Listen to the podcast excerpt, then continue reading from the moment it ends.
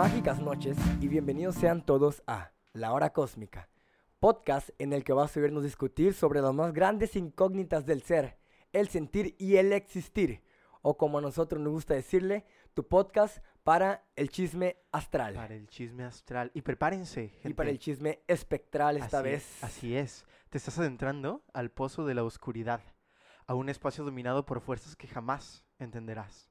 A partir de este momento, lo que escuchan tus oídos está bajo el control de la terrorteca. Abrónchese los cinturones. Pónganse bien los pantalones, que no se descaigan los calzones, porque estamos a punto de comenzar. Igual que cada semana, por ya 11 semanas consecutivas, nos encontramos practicando y pilotando la cabina cósmica, sus hosts, José. Henry Sería y la... René con H. Ah, 11 por el episodio piloto, es verdad. 11 episodios. No, 11 sin el episodio piloto, vato. No, este es el, episodio- este es el episodio 10. No, la anterior. Ah, es el episodio, ante- 11, el episodio ¿verdad? anterior que está disponible en YouTube y Spotify es el capítulo de Baja California y el matrimonio igualitario para que lo vayan a checar. Está bien, perro. Nos aventamos una buena. eh, como la frase de, de ese capítulo fue: Tiene que dejar de ser debate. Así Punto es. final. Así es, un tema bastante relevante. Bienvenida gente que nos está escuchando por YouTube, por Spotify a este capítulo especial, capítulo 11 de La Hora Cósmica, tu podcast favorito para el chisme astral, La Terrorteca. Un capítulo dedicado 100% a las historias de nuestros internautas, historias de terror, historias de experiencias paranormal, historias de esas que hielan la sangre. Mi amigo, ¿cómo te encuentras? No te pregunté cómo te encuentras el día de hoy, esta noche. Perfectamente, sano, fuerte, feliz, con gusto de estar grabando. eh, ya. La mate- gente que nos está... materializando la terrorteca por fin. Un, un sueñito que ya tenía ratito queriéndose cocinar, ¿verdad? Así es. Estamos Ya. para los que nos están mirando en vivo en un set no nuevo, porque es el set que siempre hemos utilizado, más ahora distinto, un diferente punto de vista. Lastimosamente la gente que nos está escuchando en YouTube y Spotify, así es tú, te estoy hablando a ti, pues no nos estás viendo. ¿Y qué esperas para vernos en vivo? Cada domingo a las ocho me- y media por mi eh, perfil de Facebook, René Zavala, y el de mi compañero, José Henry. Estamos siempre a la orden. Siempre Entonces, a la sin orden. más ni más, ¿no? Parece Así que la es. bienvenida, eh, el saludito para todos ha terminado y preparen sus oídos porque las historias comienzan. Hemos primeramente, gracias compañero, de dar una ligera explicación a estas historias. Eh, hemos solicitado la ayuda de nuestros internautas para recabar esas historias y de las cientas que nos fueron enviadas, hemos escogido estas tres. ¿Por qué? Pues porque nos las mandaron en formato APA, ¿verdad? sí, a huevo. Sí, porque chiste. la- el formato APA. Chiste de OABC, chiste sin marrón para los que nos hayan entendido. Mexicali no es un lugar exento de actividad paranormal. Sus calles viejas viven plagadas de historias en verano y noches de frío seco en invierno. Y además, hablan a gritos de generaciones y generaciones de trabajo y tragedia. No es poco común escuchar historias de aparecidos y desaparecidos por todos los rumbos de la ciudad, desde las calles del centro hasta la rumorosa y la carretera del aeropuerto. Los que se van y vuelven, los vagos, ¿no? No, y los que se van y no vuelven. Los que se van y no vuelven también. Y los que nunca se fueron. Exactamente. En la hora cósmica nos hemos dado la tarea de encontrar estas historias que guarda esta sociedad en lo más profundo de su ser para contarlas. Y darles voz a esas que no tienen todavía una voz. Vamos a crear leyendas. Se van a pasar de generación en generación. Ojalá así sean. Y es parte de, porque la neta conocemos las historias quemadas de siempre. eh, De la señora de qué? Del peso, de los cinco pesos. de los madre cinco pesos así. de la rumorosa. Eva la enfermera, la más, o sea, siempre las mismas, güey, pero hay muchas más y tienen que haber unas más y más tenebrosas. Va, entonces, más Comenzamos. más. Sí, damos inicio a la primera historia. Prepárense. Bueno. Esta historia nos la envía eh, Andrea Zárate, ya una internauta casi casi desde el inicio, que está capítulo con capítulo. Y Andrea, te saludo, te mando saludos porque sé que estás ahí viéndonos en vivo. Te y sé que Andrea, posiblemente, sé que posiblemente nos está viendo también. Nos está escuchando, ya con el capítulo subido. Ya en, en Spotify y en YouTube. Como deberían hacer todos porque son experiencias distintas. La primera historia de la terrorteca se llama Henry, la Dora embrujada. La Dora embrujada. Así Dora, es, entonces te la podrás... La, Dora la ponedora, vi. Dora la, la exponedora. Dora la exponedora, Dora la recicladora. La putadora. Muchos de nosotros crecimos viendo la televisión. Entre tantas series de Televisa, anime y caricaturas, en algún momento vimos Dora la exploradora. Claro. Y Sí, sus yo, no, yo me enojaba, güey. Sí, huevo, pinche el Dora pinche Dora tenía no me el pinche escucha, castillo güey. enfrente de... Y me está ¿Dónde preguntando está dónde está. Pues no Güey, sé, Dora, fíjate tú. Mira, Dora, si te voltearas... Pichi Dora seguro tenía astigmatismo, güey. No, una, o sea, ocupaba lentes, pero nomás no hacían el paro. Mirábamos sus aventuras con Botas, Zorro, su primo Diego y muchas más. ¿No? Sí, Todos sus amigos tenían una vaca que no sé qué pedo, güey, pero no eran importantes. Era un programa divertido y lo mirábamos casi a diario. Andrea lo miraba también casi a diario. Le gustaba, me imagino que le gustaba. Así es. Cito a Andrea. Me gustaba tanto que esa fue la temática de mi fiesta de cumpleaños número 3. Y adivinen Mm. qué. Me regalaron una Dora interactiva. Mm. No, pinche regalazo, ¿eh? Para No, empezar. sí, la neta, o sea, a quien le regalaron un muñeco que se podía mover y hablar, hostia. No, y deja tú, su fiesta era de Dora, le regalaron una Dora, güey. Eso era No. otro pedo. Yo cuando tenía, en mi, fíjate, en mi cumpleaños de Fue tres años- organizado. No, sí, sabían exactamente bien y se querían lucir, güey. En mi cumpleaños de tres años fue de Buzz Lightyear, mamón. Ah, y, eh, y de hecho, estaba tan cabrón que yo andaba y decía Buzz Lightyear. Y yo me acuerdo que la gente, o sea, la gente que me regalaba cosas de Toy Story la amaba más que a todos los demás, güey. Sí, huevo. Porque sabía que se habían tomado el, tiempo. Eso fue por principios de diciembre. Yo me la pasaba jugando con ella día y noche. Teníamos aventuras. Yo le hablaba a ella y ella me hablaba a mí. No me gustaba que con los demás solo cantara. Quería que hablara también con mi hermano o con mis papás. Pero nunca lo hacía, o más bien, nunca quería hacerlo. Oh, o sea, ella hablaba con Dora. Cito a Andrea. Pero. Yo pero- hablaba con ella y Ah. ella me hablaba a mí. ¿Vale? Entonces aquí tenemos ya una pequeña alerta. Cito también a Andrea. Tomen en cuenta que estaba muy chiquita y no tenía una construcción mental del mundo paranormal y que eso era spooky. ¿Ok? Exactamente, sí. Tenía tres años, güey. Los Era, niños, exactamente. Los niños. era un juguete, ¿sabes? Exacto. Era un juguete que para el niño. Digo, es como los amigos imaginarios. Los amigos imaginarios existen para los niños porque les dicen qué hacer, pero en realidad es como su cerebro se está desarrollando. Su cerebro tiene como espasmos de pasos más inteligentes, Qué ¿no? científico, güey, pero sí, o sea, sí, No, es pero que es verdad. No, tienes razón. Esos son los amigos imaginarios, son espasmos de los niños que les empujan a hacer cosas un poco más inteligentes y atrevidas. Y, es como, es como un es cuando- es una manera de un subconsciente. Ajá, como el subconsciente te dice, te avisa. Probablemente ella lo llegó a materializar como exploradora. Y aquí lo estamos este, encontrando una Una explicación, lógica. explicación, claro, y es difícil a veces encontrar una explicación lógica y vamos a seguir viendo por qué. Va. Pasa una semana y media cuando unos amigos de mis papás vinieron con sus hijos a comer a la casa y pasar el rato, ya que no nos veríamos en Navidad. Ok. Sus hijos eran un niño de mi edad y una bebé. Como las preposadas, pues. Más o menos la preposada, Simón. Todo, o sea, todos teníamos los amigos de los jefes que eh, iban a la casa a pistear, ¿no? La niña era, perdón, la muñeca era nueva relativamente porque cumpleaños en noviembre. Y eso era a principios de Principio diciembre. de diciembre, sí. Iba comenzando el show. De hecho, ella comenta que Simón la tuvo solamente unas semanas. O sea, lo que sea que estuviera pasando con la muñeca posiblemente pasaba desde el momento en que se la regalaron, güey. Exactamente. Ok, vale. Se la embrujaron, se la... No sabemos, sabe, pa. ajá. La cena transcurrió normalmente. Todos estábamos en la sala platicando, riendo y jugando.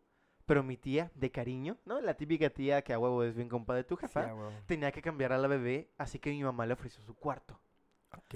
Este estaba al fondo del pasillo y mi cuarto era uno antes, donde la Dora permanecía sentada en una mesita frente a la puerta abierta. La Dora. Primero, prim- ya sé, ¿no? El nombre, la Dora. La Es como el Chucky. El Chucky. Pinches nombres de, de monos culeros. Yo eh, te voy a contar una pequeña historia de Flash. Eh, en la casa en la que viví toda mi infancia, en la casa de mi abuela, en su cuarto teníamos como un espacio donde arrumbábamos, arrumbábamos todo, perdón.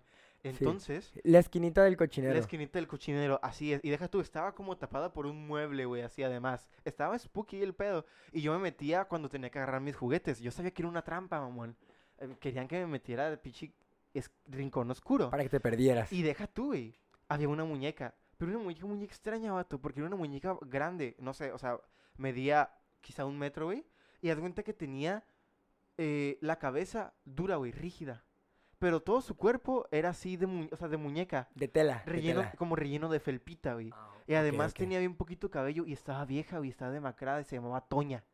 Ah, Pinche nombre pinche mamón, güey. O sea, Nombre de asesina, güey. sí, y jugaban conmigo, mamón. Eh, Toña la, la arranca testículos, un pedo Más o menos, güey. Toña, to- to- Toña la violadora, un pedo así. Simón. Estaba cabrón y de morrillo me hacían ir. Entonces, primer error, nunca tienes un muñeco, güey, en un rincón oscuro por el que te la pasas pasando.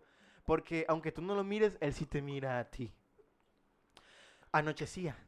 El pasillo estaba oscuro y antes de que mi tía, su bebé y mi mamá pudieran llegar al cuarto y encender la luz, vieron y escucharon cómo la Dora, que ojo, no tenía pilas, se paró a bailar y cantar las canciones del programa. Oh, la Como si hubiese reaccionado al darse cuenta que la acababan de descubrir. O sea, que la estaban viendo ya. Así es. Que le pusieron atención. Sí, güey, se cagó. Dijo, ¡esa la verga! Como Toy Story, mamón, así. Sí, dijo, ¿me están viendo? Pues hago mi sonidito, ¿no? Sí, Mínimo. Tengo una serpiente, Serpiente en mi bota. Yo, en, ah, ok, eh, mi tía soltó un grito, se hizo un desmán y al cabo de unos días mis papás se decidieron de ella porque por fin les conté que me hablaba. Se deshicieron de, De la Dora. no, güey, de la tía. De- Pues sí, güey. la mataron acá. Sí, güey, de la Ah, muñeca. no, ¿hablas con tu tía? No, no. No. No, está mal. Yo en mi inocencia, y cito a Andrea, estaba triste porque solo pude jugar con ella por dos semanas. No fue hasta después de unos años que comprendí todo el asunto. Sí, claro, sí. y así claro. termina esta primera historia, La Dora embrujada. La Dora embrujada. Es que, sí, mira. Tiene mucho que ver cuando, cuando los niños tienen un apego a los muñecos y sienten o creen que les habla. Pero en este caso, la, o sea, la muñeca habló y se presentó frente a adultos. Cosa que suele ser un poco más complicado, ¿no? Porque el Sí, adulto ya sabe qué es lo que está pasando. Sí, no mames, el adulto se está moviendo a la verga, déjame la mato. Y en... Ajá, Sí, pues sí, ¿no? la corro, la quemo, a ver qué le hago. Sí, güey, mínimo lo tiro a la basura, pero con candado, mamón, porque sabemos que esas cosas regresan. Sí, Entonces está cabrón, güey, porque es la historia de ella que era una niña y platicaba, estamos viendo la No, película y de ella Chucky, recuerda güey, que la aplicaba. Estábamos viendo la película de Chucky, güey. O sea, y, y ella que era una morrilla no sabía qué pedo. Y, ojo, aquí en la Terrorteca no nos quedamos solamente con la duda de qué está sucediendo. Nos dimos también a la tarea, no de buscar una explicación, porque es complicado buscar una explicación Exactamente. cuando no estás ahí, cuando no realizas una investigación chingona. Pero sí, existen muchos testimonios parecidos de los cuales podemos sacar, ah, pues, so- resoluciones. Exactamente. De por qué sucede, por qué pasa. Este, se analizan los casos similares, por así decirlo. Eh, y estamos hablando más que de una muñeca, de un objeto, ¿no? Así Es, es. es un objeto que está embrujado, por así decirlo. Sí, güey, porque a veces se mueven hasta las pinches sillas. Exactamente. O sea, se mueven las puertas, lo que sea, ¿no?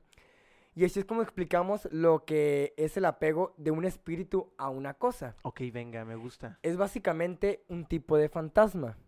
En lugar de estar en un lugar específico, se adhieren a un objeto.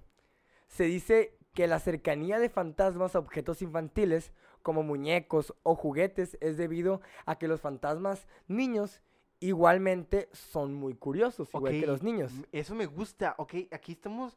Estoy conectando las cosas de una manera muy interesante. Estamos refiriendo a que lo que lo mueve no es algo dentro del ser, sino es algo externo Externo al ser, a- al objeto. al objeto, exactamente. Entonces, no es que el muñeco se mueva, algo lo está moviendo. algo lo está moviendo. Y en eh, si la Dora era de pilas, probablemente tuvo la capacidad de brindarle un tipo de energía o algo por el estilo. Pero bueno, eso ya son ot- otro, otros rollos, ¿no?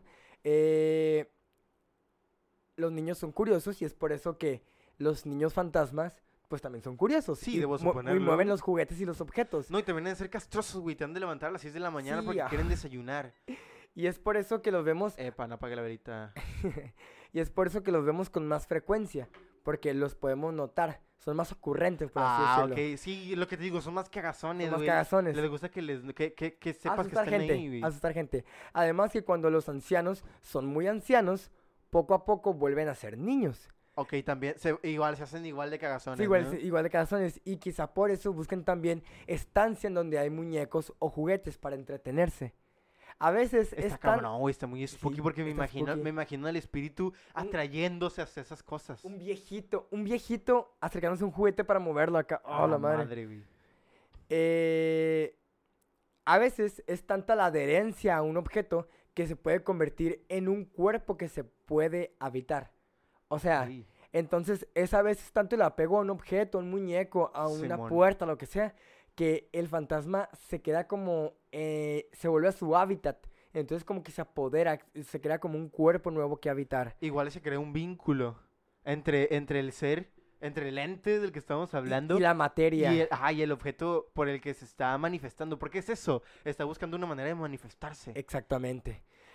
Y es por eso que los muñecos que se mueven son reales cuando sus Ah, cuidado con sus Barbies. Cuidado con sus Barbies, güey. De hecho, yo tengo también aquí unos Mi novia tiene como mi novia tiene como 120 Barbies.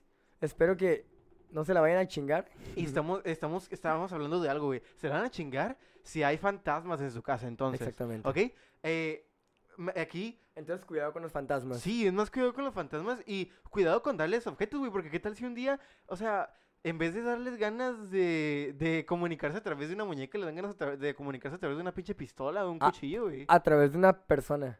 O de Ay, una no, persona, mamón, eh, eh. Eso ya son. de este, metérsele, güey. Ya es sat- satánico, el pe- ya son demonios. O quién sabe. Ya debería- son fantasmas. Deberíamos también investigar. Dejen acá en los comentarios de Spotify, de YouTube y Pues- del evento en vivo si les gustaría que habláramos de de. demonios. Sí, güey, de demonios y. y No de- dejan de ser entes. No, no dejan de ser entes y no dejan de ser energía. Energía. Aquí estamos hablando todo de energía y de vibraciones. Entonces tengan cuidado con lo que dejan y que puede ser utilizado como un medio de comunicación por un fantasma. Mala vibra, no vengas. Sí, mala vibra no, güey, pura buena vibra. No vengas, no. Y la neta, nomás dile, güey. Todo bien, pa. ¿Todo bien, pa? Si pa? quieres hablar, no muevas cosas. Habla conmigo. Porque Sí, aquí estamos hablando. Entonces escucho, quiere decir pa. que lo que hablaba no era la Dora, debo suponer, güey. Yo Probablemente. debo suponer que era el ente hablando y lo interpretaba entonces Andrea como que le estaba hablando el muñeco. Debo yo suponer. Y también estamos diciendo, Andrea, posiblemente había seres habitando tu casita. O hay. O hay. Déjanos acá en los comentarios, avísanos si sigues viviendo en esa casa, porque me gustaría conocerlo. ¿Qué te parece, Henry? ¿Hora de avanzar a la siguiente historia? Pues, hora de avanzar a la siguiente historia. Esta fue la historia de Dora la putadora. Que ahora sabemos que no se trata de una Dora embrujada, se trata de una Dora manipulada, quizá.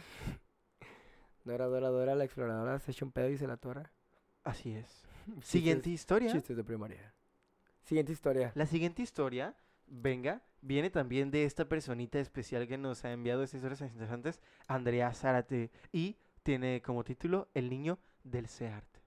O el SEART, el SEART o el SEART. El Seart. El SEART, ¿verdad? Eh, porque es el Centro eh, Estatal de las Artes. Artes, Art, Art, SEART, ¿verdad? SEART. Venga. Como muchos en Mexicali saben, sabemos, antes de que se construyera el Centro Estatal de las Artes, también conocido por sus siglas como SEART, fue un terreno baldío y por muchos años se utilizó como un panteón informal. A la Ah, verga, eso me ok. asustó, güey.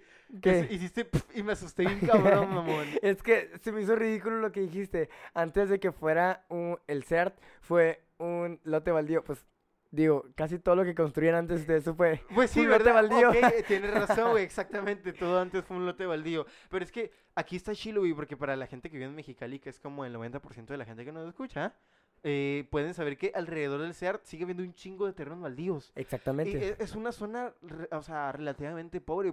Hay gente viviendo en los cerros, güey, con casitas de madera todavía. Eh, con, con casitas donde los cimientos son llantas acá. eh, sí, y, y parece chiste, pero no. Y Pero parece, es verdad. o sea, parece anécdota, pero pues es, es un... Más bien, parece chiste, pero es anécdota. parece güey. anécdota, parece chiste, pero es anécdota. Simón. Entonces aquí me da mucha risa, güey, porque menciona cómo se utilizaba como panteón informal y es, real- es, pues, es verdad, güey, es un terreno baldío grandísimo, entonces no se me hace extraño y no me sorprendería que gente fuera a enterrar lo que fuera a ese lugar. Además de perritos, animales, Adem- no, vi- y no, este, humanos, todo. Es como una pinche mini zona del silencio. Por cierto, todo vayan se a, pierde. por cierto, vayan a ver, eh, a escuchar, perdón, el capítulo La Zona del Silencio en Spotify y YouTube disponible cuando quieran. Patrocínanos CERT. Continuamos. Una vez dicho esto, nos remontamos al año 2010. Hace ya 20, a- 20 años, mamón. 20 Hace años, ya, mamón. hace ya 10 años. Diez añotes. Era septiembre y claro, por ser mes patrio, habría una kermés con desfile de vestidos típicos mexicanos, bailes folclóricos, música, comida y mucho más. Sí, Ahí en el CERT. típica historia. El típico, güey. Simón. La raza aventándose huevitos eh, en la cabeza, los morrillos casándose, güey, en la primaria. ¿Tú nunca te casaste? No. ¿Neta? Y siempre fue bien punk.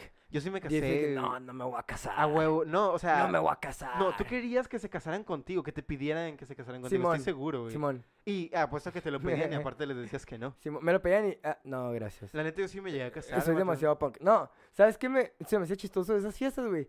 La fiesta bien patria y todos los pinches morrillos comiendo pizza. Sí, no mames, pinche cosas que en el caso, güey. Simón. Bueno, de repente se la rifaban y hacían tostadas, mamón. Al- Y estaba ajá. chilo, güey, porque llevaban sus topercitos llenos de carnita, abuelita, ibas y te los decían. Generalmente no estaban tan ricos, güey. Debo, o sea, debemos De admitirlo. acuerdo, Los nachos eran con quesito un poco desabrido porque estaba Simón. rebajado, güey, para que alcanzara para las 500 personas un solo bote de Simón. queso, güey.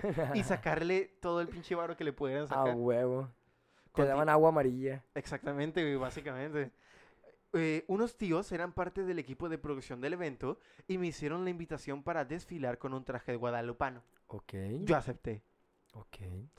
Llegó el 13 de septiembre. Ese día me sentía muy nerviosa porque nunca había desfilado para tanta gente. Pero estaba emocionada porque me veían mi familia y mis amigas. Sabía que esa noche la iba a pasar más que chido. A huevo. Sí, a Día huevo. de, día de Kermés es día de... De que la de- familia se reúne. No, deja tú, deja tú la familia, güey. La familia vale verga.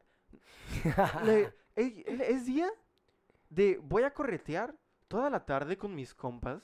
Simón. Voy a llegar a mi casa, no me voy a bañar y me voy a dormir para el siguiente día regresar a la escuela, güey. Ah, qué asco. Y, no, y me cotorrear. bañaba. Ay, no, vato, no, no es cierto. No te creo. Si yo no sí, me güey. bañaba, tú menos, estoy seguro. No, a que sí, pa. Mm, se le iba a pasar chilo. A vos que se le iba a pasar chilo. Deja tú, iba a desfilar, güey. Iba a ser una noche especial. Pasados los nervios y los ensayos, fui a saludar a parte de mi familia y comer un snack. Mi mamá me llama para una foto en medio de la enorme explanada.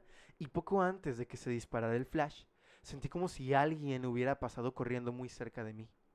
Sentí hasta la brisa que habría dejado alguien. Inmediatamente después del segundo que te tomó a tomar una fotografía, volteé, pero no vi nadie corriendo. A la madre. Mi madre no se dio cuenta de nada.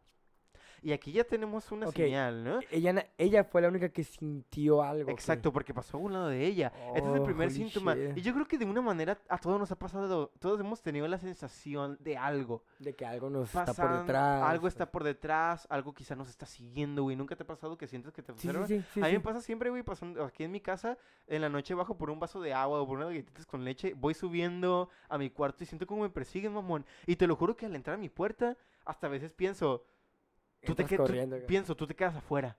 O sea, yo en mi mente me- digo eso, como que intentando que si hay algo que de verdad me está siguiendo, una energía, lo que sea, güey, aunque sea mi pinche mente, en mi corazón no te metes, güey, déjame en Simón. paz. Ah, al paso del evento, en repetidas ocasiones tuve la misma sensación que experimenté con la foto. Puedo jurar que algo pasaba. Generaba una brisa y me daba escalofríos momentáneos. Fuck. Lo intenté, pero no pude disfrutar del evento como hubiera querido. O sea, este güey ok. le, este güey le vino a cagar el party. Simón, Simón. O sea, ya se sintió incómoda, ¿no? Sí, Oye, pobre- pero pobrecita. sí, Ella se no, le quería pasar chilo y entonces empezó a sentir esta energía que no le dejaba estar a gusto. Esta madre encaja como poltergeist.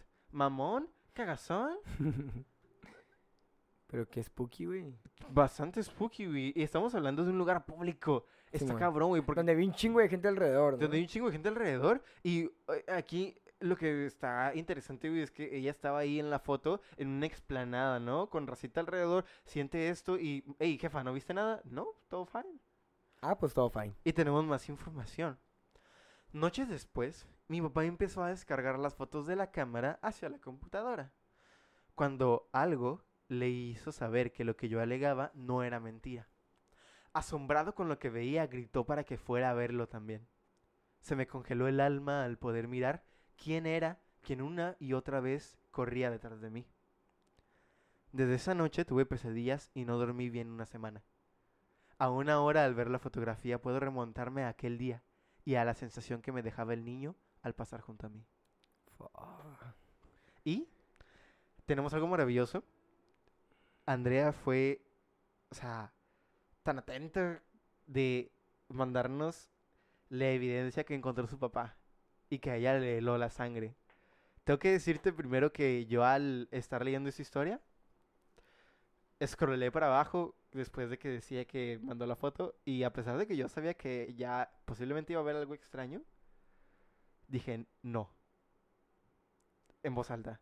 Porque es sorprendente. Y ya sé, raza que nos está escuchando, dicen que mamón. Pero número uno, al terminar este eventito, les voy a dejar aquí en la conversación la foto y también la vamos a subir posiblemente en nuestras redes sociales. Sí, sí, sí. Para que vean qué pedo. Te, voy, a- este- te voy a enseñar la fotografía, ¿vale?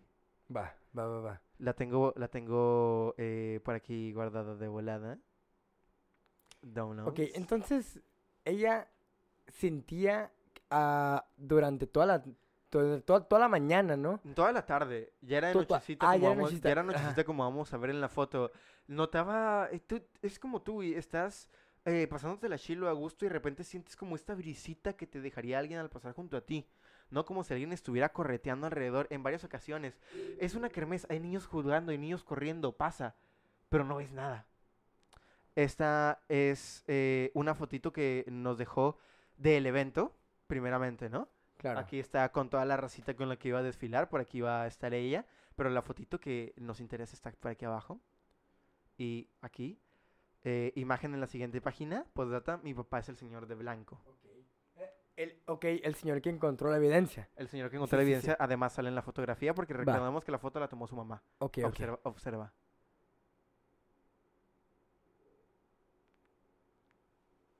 Es otro pedo. Ok. Es otro pedo. Me gustaría que le dijeras a la gente qué, qué estás observando y qué estás Ok, sintiendo. ok. Ok.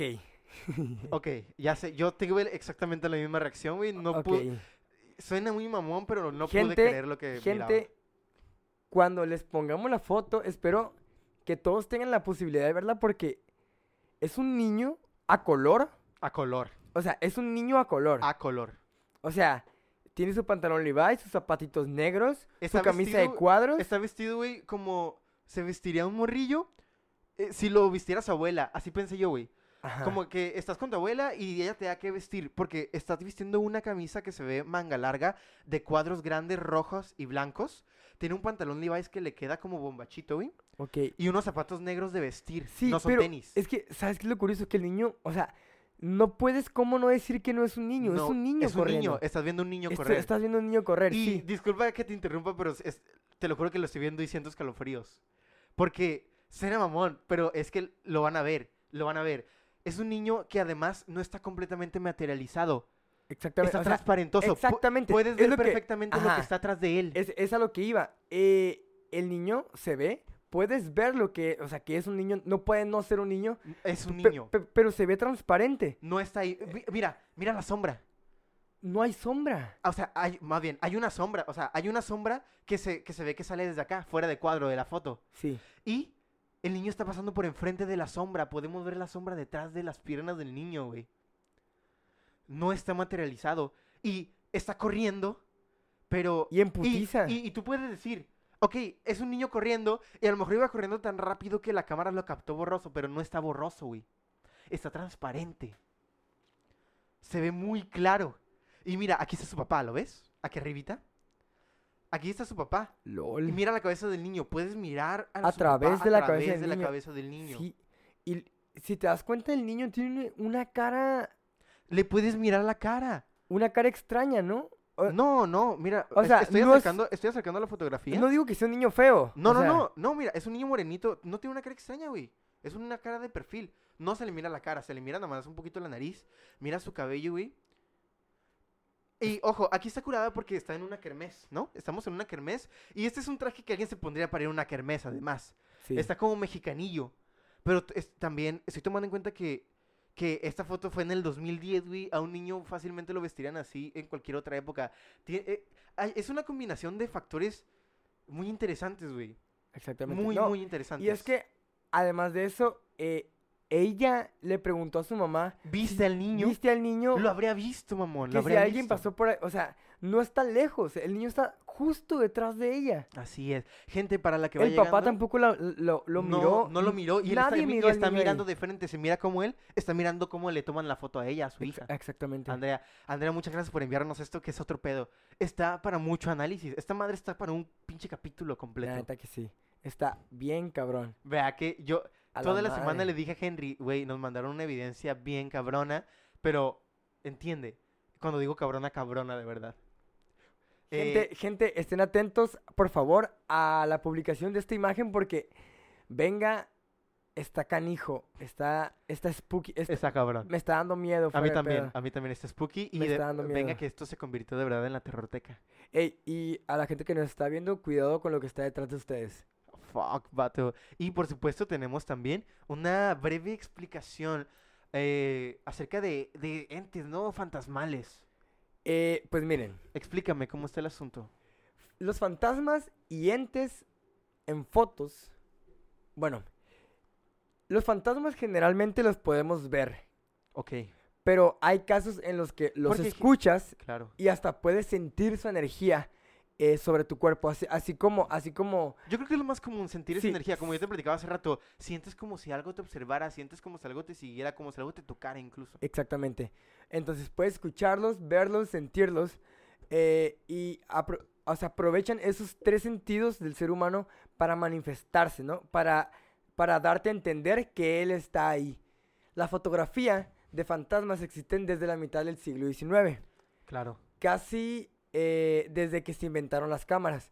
Y es entonces cuando capturar un fantasma en cámara era algo muy relevante. Sí, era algo nuevo. Era algo nuevo, era algo Nuevo. cabrón. ¿Por qué? Porque se carecía de edición de fotos. Pero ahora que todos tenemos en un celular en la mano y que podemos editar fotos, Exacto. es más probable que te encuentres con fotos de fantasmas por ahí. Y deja tú, y que, y que ni una pinche so- sola foto no esté editada. Exactamente. Esta foto es una foto genuina Esta foto es una foto del 2010, del 2010. mamón. Ya existía edición de foto, Ya claro. sí, por supuesto Pero que sí. no era accesible para todo, no estaba a la mano de, de cualquier persona, nadie sabía usarlo. Y güey. aquí está, ¿por qué editarían esto, güey? Exa- exactamente. ¿Por qué alguien pondría a un niño borroso detrás de su hija para que as- para asustarla? Un pedo así, o sea, Y esto pasa con muchos casos. La, la gente, ¿para qué se quiere inventar esas historias? No tienen fama. Al contrario, en, en cuanto vemos algo así de real, los, me- los echamos de mentirosos, porque es lo más sencillo de hacer, güey. Es más Pero- sencillo no creer, pero estamos viendo algo que yo digo, bueno, ¿cómo chingados no voy a creer en esto? ¿cómo no le voy a creer a Andrea? Sí, o sea, sí, sí, sí, sí, sí, sí. Eh, entiendo completamente. Eh, y podemos editar las fotos, pero yo también les traigo una pequeña y breve historia sobre un fantasma captado en cámara. Una pequeñísima historia. Ah, dale, güey, dale, Se dale, las voy a dale. contar. Saludos, saludos a la gente que sigue llegando a escucharnos en vivo. Saludos a la gente que nos está viendo en vivo. Muchas gracias por estar presentes. Tengo una hermana. Vale. Una, hermana que... No empiecen con sus mamás. Ah. Tengo una hermana que tiene 24. Yo tengo 19. Cuando yo tenía... Ah, ¿estás chavo, güey? sí, tu chavito, tu ¿Todavía? chavito, Simón. Cuando ella cumplió 16, yo tenía pues por ende 11 o 12 años. El caso es que hicieron una, una fiestita fuera de mi casa. Venga. A mi hermana le pusieron, la pusieron guapa, etcétera, ¿no? Sí, claro, ¿no? O sea, era, su- era su, su primer party así Simón, chilo, ¿no? Su pari de 16 años. Exacto. En sus 15 años le habían regalado una cámara. Una cámara que lo especial de ella, estamos hablando del 2010 también, más o menos, como el 2010. Uh, qué 2009 quizá. Bueno, en el 2010, güey, tener una cámara digital era Sí, lo más perro del mundo. Era, era el 2009. ¿Por qué? Me acuerdo porque mi abuela acababa de fallecer. Ok. Abuela, mi abuela de parte materna. El caso es que mi hermana se puso guapa, etcétera, ¿no? Le iban a tomar una foto con la cámara. Lo especial de esa cámara era que identificaba si una cara no estaba sonriendo. Te ponía un cuadrito amarillo y te Si decía no estaba sonriendo. si no estaba sonriendo. Ok.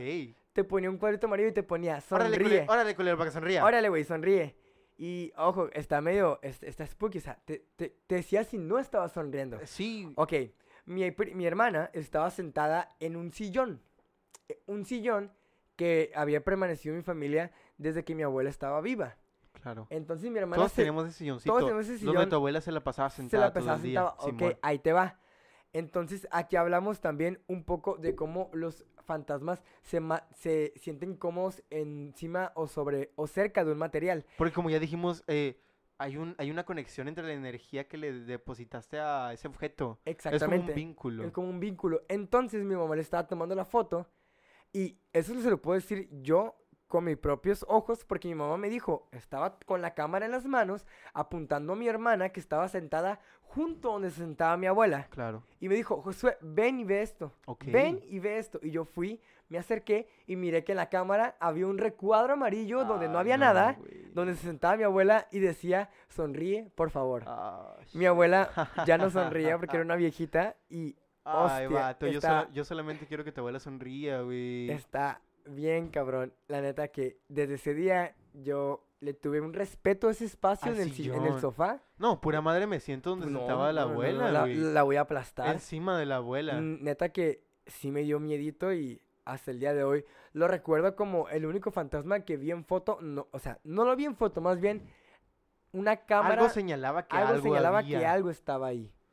Sí, Gracias por tu historia. está canija. Y, ¿sabes qué? Ese, to- ese toquecito de es que no sonreía está cabrón, güey. Simón. Y es que mi abuela ya muy viejita ya no sonreía. Y entiendo que no estuviera sonriendo. O sea, sí era mi abuela. Oh, shit, perro. Tengo una siguiente historia. Una última historia. La última historia de la Terrorteca volumen 1. La tercera historia que nos fue enviada por Mike, su nombre clave. Saludos a Mike donde se encuentre. Miguel Gracias por enviarnos esta bonita historia que- saludote. que lleva por título El hombre de cuatro patas. Ok. Gente, el hombre de cuatro patas. El Cito hombre- a Miguel que nos ha No enviado es un perro, historia. no es un perro.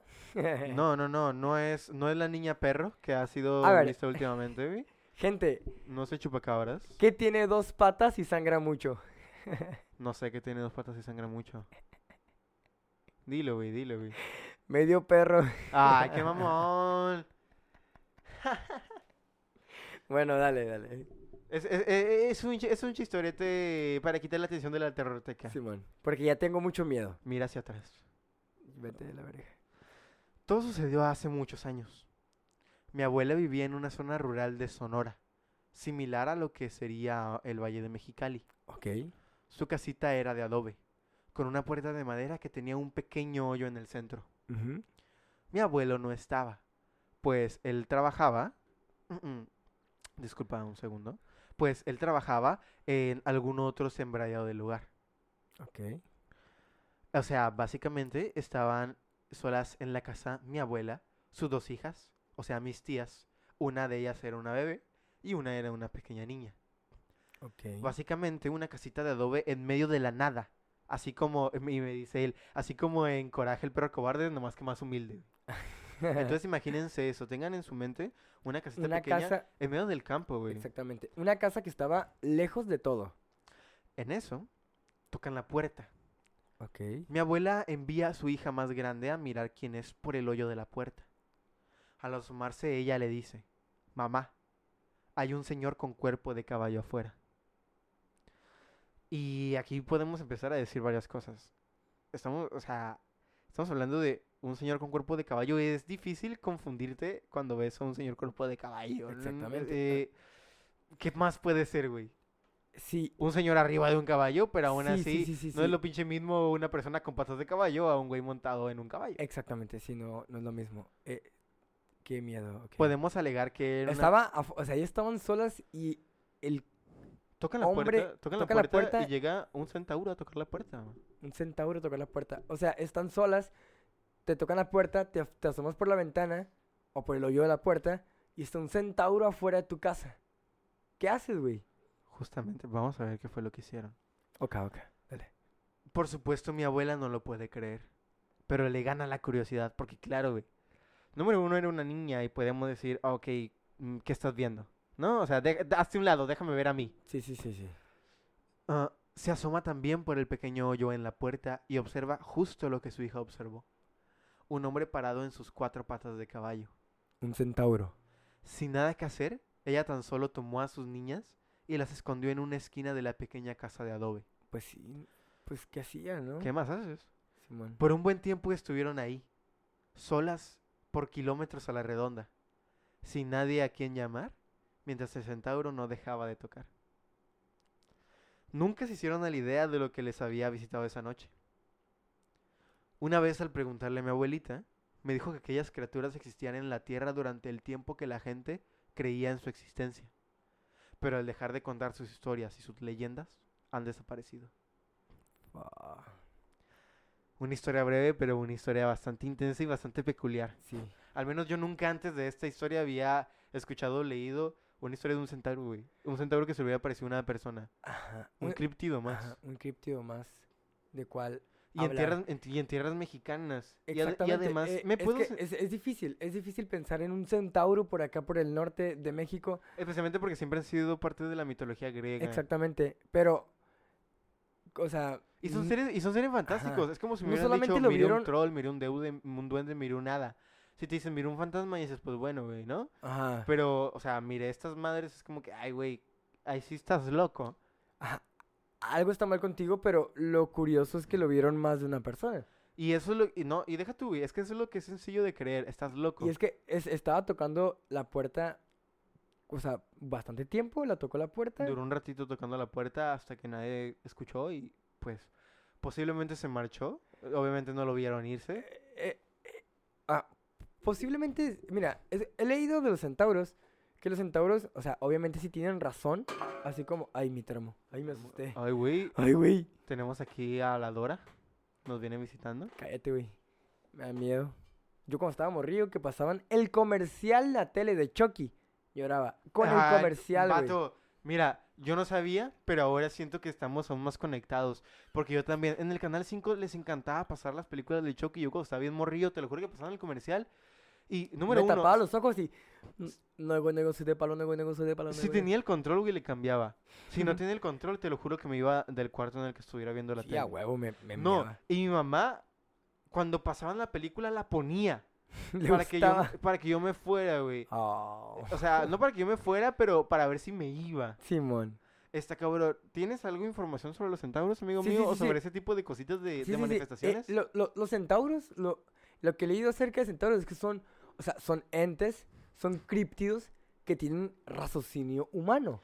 O sea, ¿por qué? Porque son mitad humano, mitad caballos. Eso es lo que hemos visto en, en, en la cultura pop. En la cultura pop. Pero, pero, o sea, se sabe que sí o se dice que sí porque son, son muy respetuosos con la naturaleza. Tienen, la neta me, me cae este rollo porque siempre que los vemos.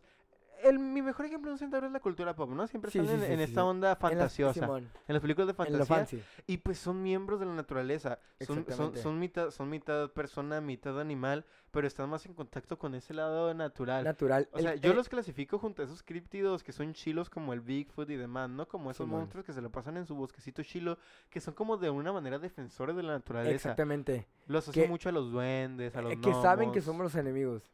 Por ahí va el, por Eh, ahí va el En- rollo, güey. Entonces, lo que va de los, de los centauros es que son muy respetuosos con, o sea, con su entorno. Entonces, probablemente sí le estaba tocando nada más. Porque a huevo que si hubiera querido tumbar la puerta, la hubiera tumbado. Sí, no y digo, mames. hubiera estado bien mamón y bien triste también. Posiblemente no conoceríamos la historia, güey. La historia sería muy distinta. La historia sería muy Y sí es distinta. cierto, no me he puesto a pensar. Esa madre, como me dicen, esa era una casita súper humilde, güey. Y la puerta, es- no la mencioné, pero dice, era una puertita de madera, así de esas, una tabla, güey, que pusiste como puerta. Exactamente. Entonces, si hubiera querido tirarla, si hubiera querido entrar, hubiera hubiera, entrado. que, hubiera De entrado. una u otra manera, pero estaba tocando la puerta, ¿qué, güey? ¿Le iba a pedir azúcar, güey? O sea, Oye, ¿tienes mayonesa para mi sándwich de espinacas? me caí, güey, que este and- andaba bien grifo, un pedacín. Simón. No, traía, la- traía, traía su malilla. Se le olvidó que, que no se pueden juntar con humanos. Exactamente, y quería, y que pues quería participar de una bonita plática, Simón. ¿no? Ey, Oye, qué pedo, pero- escuchó la hora cósmica y venía así un que Simón. qué pedo, o sea, Bueno, eh, si tocan su puerta, cuidado con que son centauro. Los centauros son criaturas eh, con cabeza y cuerpo de hombre, pero con el resto del cuerpo, con el resto del cuerpo semejante al de un caballo. Se dice que estos entes se manifiestan y existen cuando la gente les teme o simplemente cree en ellos, que los piensan. Mira, eh, eh, más o menos como la explicación que le dio su abuela a, a nuestro compañero Mike. Exactamente. A- algo similar. Eh, muchos seres antes de ser totalmente descubiertos e investigados fueron críptidos también. Eso es algo bien importante de platicar, porque los críptidos son todos estos seres de los cuales Los no conocemos su origen. Exactamente. Un críptido es un ser eh, que va con la naturaleza, que, o sea, son seres naturales, son seres que, o sea, que básicamente podrían estar este, viviendo en nuestro entorno. Por ejemplo, porque ya hablando de un fantasma, un fantasma ya no es un críptido, ¿por qué? Porque no es un material tangible que nosotros podemos ver y que, se, y que nace, se reproduce y se muere. O sea, que se alimenta y reproduce y se muere. Muy posiblemente es solamente un residuo de energía, Exactamente. de Eh, vibración. pero de críptidos estamos hablando pero que un existen, críptido, ha- hablamos son de- físicos. son físicos, un ente claro. que existe. Entonces, eh, muchos animales, antes de que, de que se supiera que fueran, fueron críptidos, como lo fue el oso panda. ¿El osito panda? güey? El osito panda. ¿Fue un críptido? Este animal que ahora todos adoramos por lo particularmente tierno que es. Efectivamente. y- En su momento, Y, por supuesto por su famosísima saga de tres películas, una Simón. saga millonaria. por supuesto, porque son, todos saben Kung Fu, eh, en, en su momento fue un críptido. Y el primer contacto que los europeos tuvieron con este animal Claro. fue, fue a través de un manuscrito chino del año 621. Ok, O con- sea, se, le conocía como un críptido, como un ente que andaba por ahí, que porque no lo, sabía porque, qué ajá, era. porque lo leyeron. Haz cuenta que te dicen, güey, hay una criatura que anda en sus patas peluda por los bosques. La Y, es bien difícil encontrarla, güey. Es blanco con negro, es la dualidad. Es la Es dualidad. el yin yang. Es blanco con negro y anda en las cimas y no se deja ver.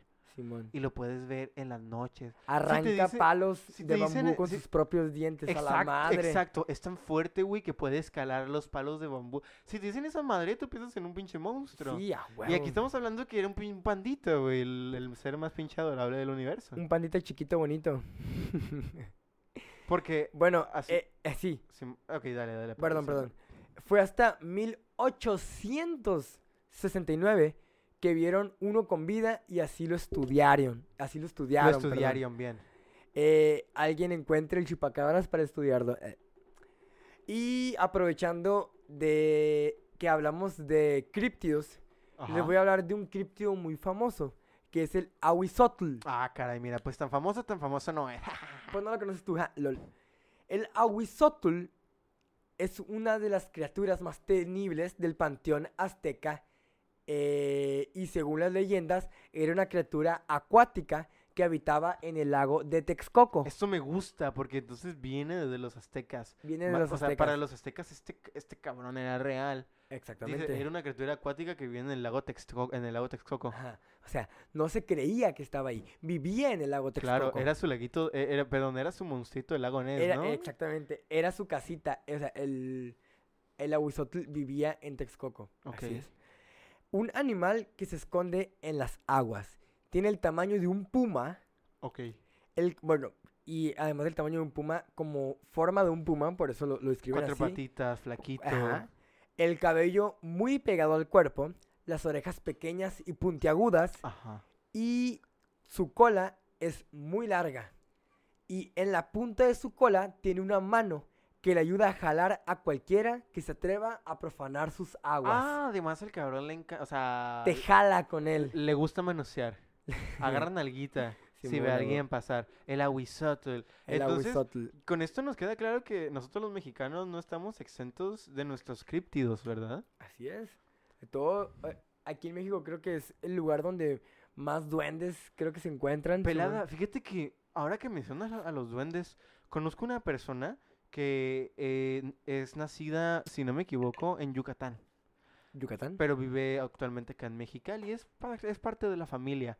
Y ella una vez estaba platicando muy casual, me platicó cómo en varias ocasiones en su casa le tocaba mirar cosas, sombras, moverse, pequeñas, y que le cambiaran cosas de lugar. LOL. Y ella... Se dice que los duendes son, o sea, son muy curiosos y son muy bromistas.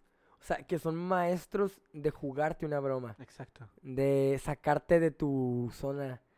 Eso Sí. me decía ella, por lo tanto también decía que ella no hablaba con ellos, pero decía en voz alta cosas para comunicarse con ellos. Le decía como que, o sea, lo saludaba, güey. O sea, imagínate, Simón, quizá Simón, no sí, sí, sí, mantenían sí. conversaciones, Sí, sí, pero era sí. como que, hey, ¿qué onda? ¿Cómo están? ¿Todo bien, eh? O sea, hoy no, Ah, hoy no, hoy Sí, no me hagan tantos pedos. Ah, ¿entiendes? Ah, pues de hecho, es que los duendes, eh, así como te digo, lo hacen también para llamar la atención, porque les gusta la atención. O sea, no se dejan ver, pero, y se esconden, porque no sé, a lo mejor nos tienen miedo.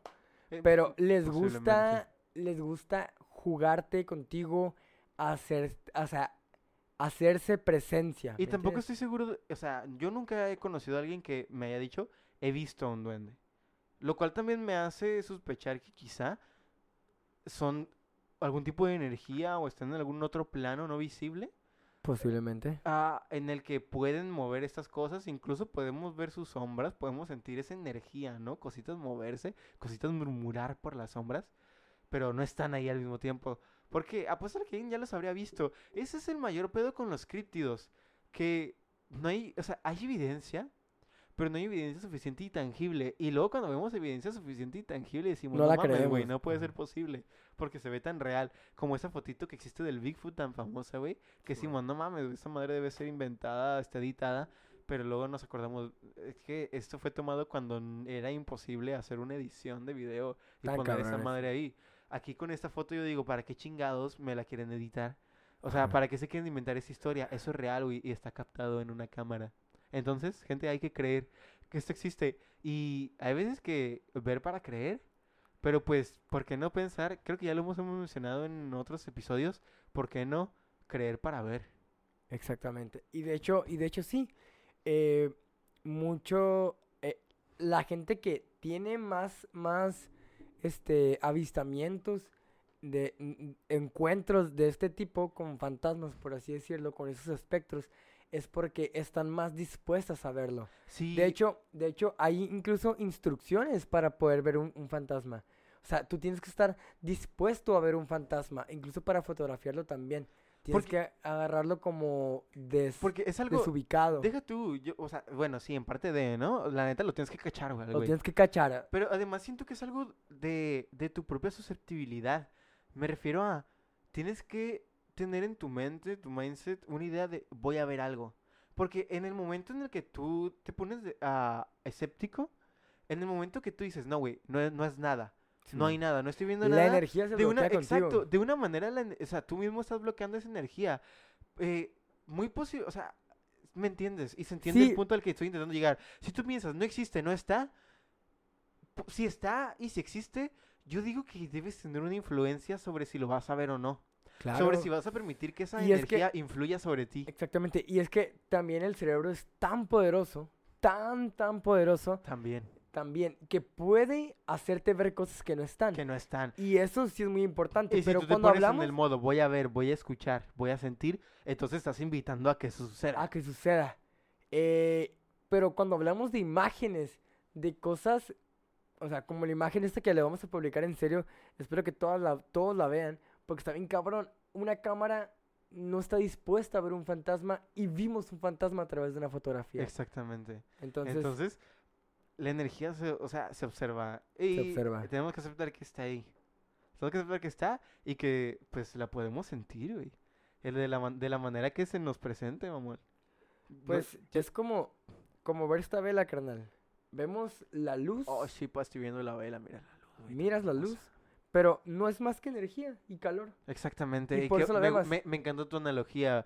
Es energía calorífica, güey, saliendo de, de esta fuente. O sea, estamos viendo cómo el oxígeno se descompone Tienes razón. y, o sea, esto ya es algo, algo físico, ¿no? Y, lo- lo podemos ver, es, es algo químico, lo podemos ver. Pero así, nosotros si nos disponemos de ver la energía, la vamos a poder ver. Entonces, es lo mismo llegar a una conexión, a un nivel de conciencia más alto. Está cabrón. Y estén en el nivel de conciencia en el que estén. En el que estén, en el que se encuentren ustedes el día de hoy. Nomás en el momento en el que piensen que están escuchando, que están sintiendo algo, pues ya queden ustedes si quieren o no verlo. Yo siempre he sentido que tengo muy mala suerte porque nunca he visto, eh, nunca, o sea, nunca me ha tocado presenciar primera A mí sí- a mí sí me han co- cosas pasado, tan fuertes. También me han pasado cosas, también he pensado que cosas suceden. He estado aquí en mi cuarto, güey, encerrado en la noche, escuchando el entorno y he escuchado cositas como alrededor de la casa, ¿no? Como sonidos que no deberían estar ahí. Ah, pero entonces yo también me pongo en ese mindset de no es nada. O si es algo, está allá, güey, haciendo su pedo. Simón.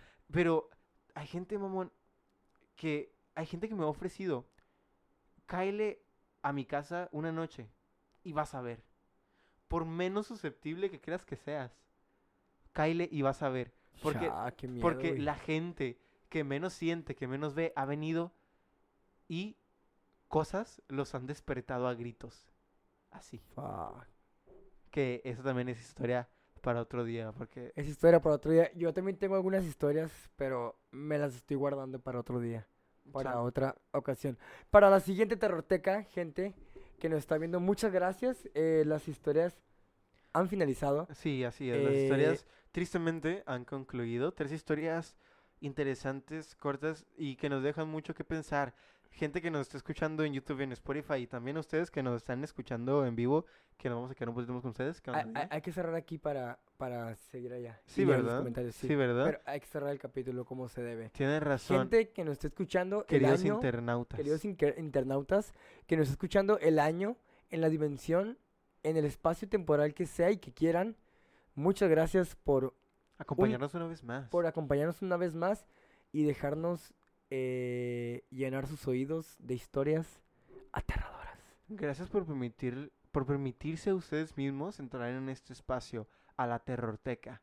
Este espacio por- de- eh, dominado por estos entes que quizá nunca vamos a terminar de comprender. Exactamente. Y esperen más terrorteca, esperen más capítulos especiales y esperen más cosas spookies en los capítulos de La Hora Cósmica, su podcast favorito para el chisme astral. Si ustedes que estén escuchando el podcast ya grabado, les invitamos a que vayan a checar las publicaciones tanto en Instagram como en Facebook para que puedan ver la imagen de el niño del CEART. Del niño del ser, así es. Ya que mencionas eso, me gustaría también invitarlos a nuestras redes sociales, a que nos sigan en Facebook y en Instagram como La Hora Cósmica, como bien diría Henry. La.hora.cósmica Exactamente. en Facebook, en Instagram y, A mí me puedes seguir como René con H en Instagram, y, a eh, mi compañero. también me puedes seguir como Josué, Gen- Josué-Henry ZZ y es todo. No, espérate, algo muy importante. Para ustedes que nos están escuchando en YouTube y Spotify, como ya tenemos varias semanas mencionándoles, ahí Ah, un verdad. botoncito que dice seguir. Seguir. Tanto en Spotify como en YouTube. Si le pican ese botoncito, no solamente tienen notificaciones de los Suscríbanse, activen la, la campanita para que puedan estar al, al tanto y al pendiente de nuestras...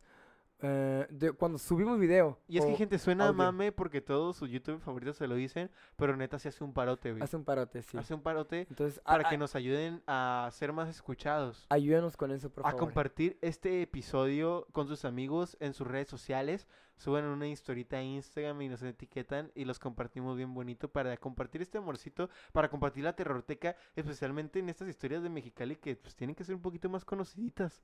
Hay que empezar a hablar de más de estos pedos Historias de entre Mexicali. nosotros, la neta. Simón. Estaré chido. Muchas gracias, gente, por acompañarnos una noche más. No nos queda más que invitarlos a escuchar también todos los capítulos pasados que puedes encontrar ahí disponibles en Spotify y en YouTube. En YouTube. Tomen una fotito con su teléfono a la computadora, a donde sea que lo estén escuchando y compartan su mood escuchando la hora cósmica. Simón, eh, y sería todo. Muchas Sería todo. gracias. De nuestra parte no queda más que agradecerles, desearles una noche mágica y Namaste. namaste. Hasta luego. Hasta luego.